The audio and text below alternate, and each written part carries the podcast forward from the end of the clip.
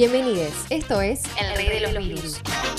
Mi nombre es Yara y en este podcast te voy a poner al día de las noticias locales y nacionales que afectan a Bahía Blanca en tiempos de coronavirus. Prepárate un mate, pero no lo compartas, que ya arrancamos con el resumen de la semana.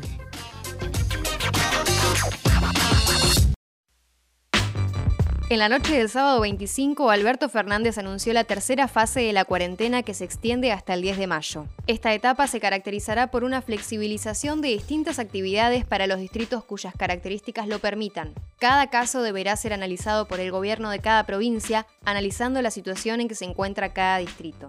Cuando entremos en frente, frente a, un, a un aglomerado urbano de más de 500.000 habitantes, siguen las restricciones de aislamiento como hoy. Allí están todas las grandes ciudades, ¿de acuerdo?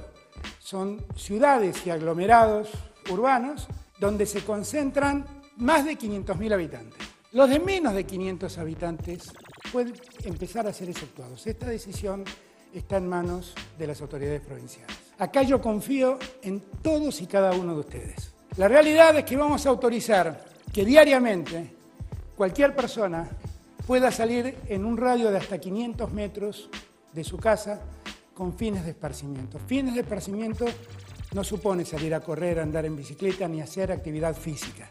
De acuerdo a esta disposición, Bahía Blanca no ingresaría entre las ciudades que dispongan de las salidas recreativas de una hora, teniendo en cuenta que, aunque no supere los 500.000 habitantes, ha duplicado los casos positivos confirmados de COVID-19 en 14 días, desde el 12 al 26 de abril. A partir del pedido realizado por el municipio, el gobierno de la provincia de Buenos Aires dispuso de las siguientes actividades del aislamiento obligatorio.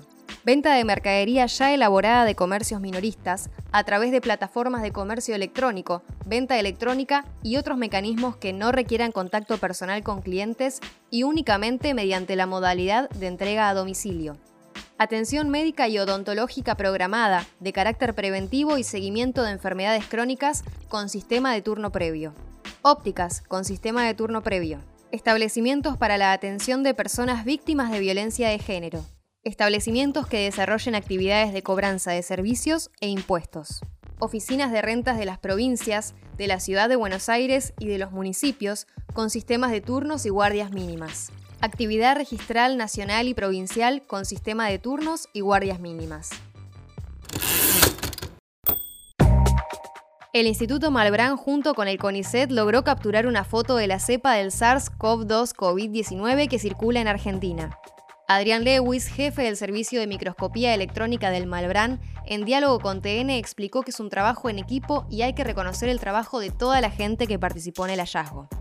La imagen, si bien es muy importante para nosotros, en realidad todos los que trabajamos, venimos trabajando con el virus eh, todo este tiempo, queríamos verle la cara al, enemigo. Eh, pero fuera de eso, en realidad la, foto forma parte de un trabajo que va más allá de eso, que implica el conocimiento no solo de la estructura del virus, que por un lado que es un virus nuevo y nos interesa conocer su estructura, sino también la forma en que este virus crece, la forma en que interactúa con, sistemas celulares de cultivo, porque eso nos permite pensar en utilizar partes de este virus, proteínas del mismo virus, para por un lado generar reactivos que nos permitan diagnóstico y por otro lado esas mismas proteínas son antígenos que tienen potencial uso para vacunas.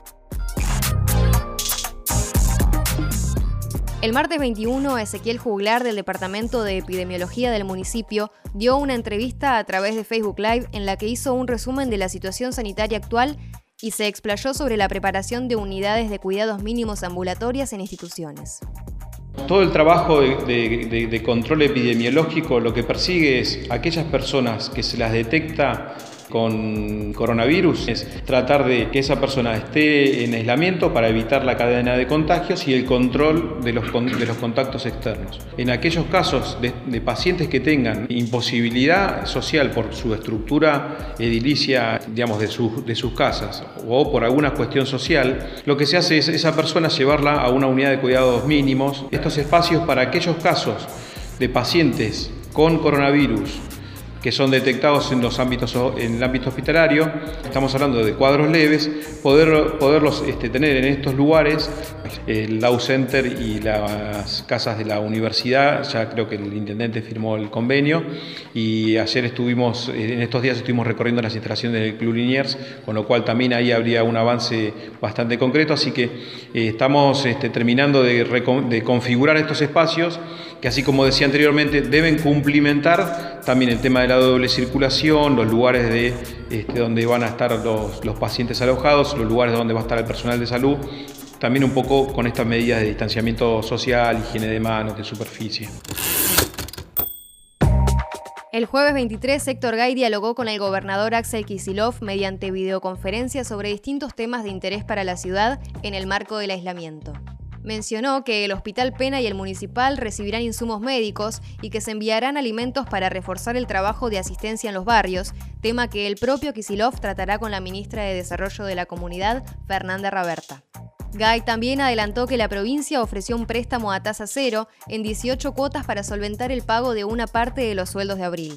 A partir de esta posibilidad, se inician las tratativas para implementar la medida ya adoptada de abonar al 70% en los días habituales de cobro y el 30% restante antes del 15 de mayo, fecha estimada inicialmente. La Secretaría de Cultura recuerda que hasta el jueves 30 se pueden entregar proyectos correspondientes a la Ordenanza 12.600 de Solidaridad Cultural.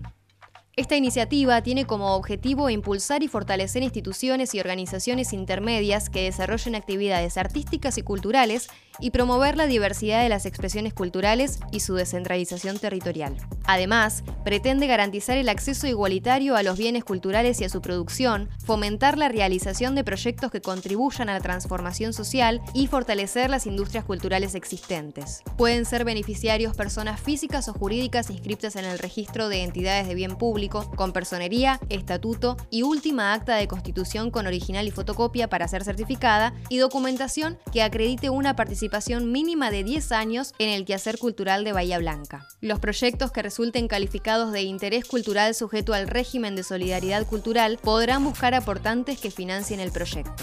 El aporte municipal se brindará en los términos de la Ordenanza 12600. Esto fue todo por hoy. Nos encontraremos en la próxima edición. Recordá quedarte en casa y salir lo menos posible, lavar tus manos correctamente y con frecuencia, desinfectar los productos que ingreses a tu hogar y comprarle a emprendedores y pequeños productores mientras que sea posible, que necesitan mucho del aporte de todos. Para más información, ingresa a bahía.gov.ar barra coronavirus.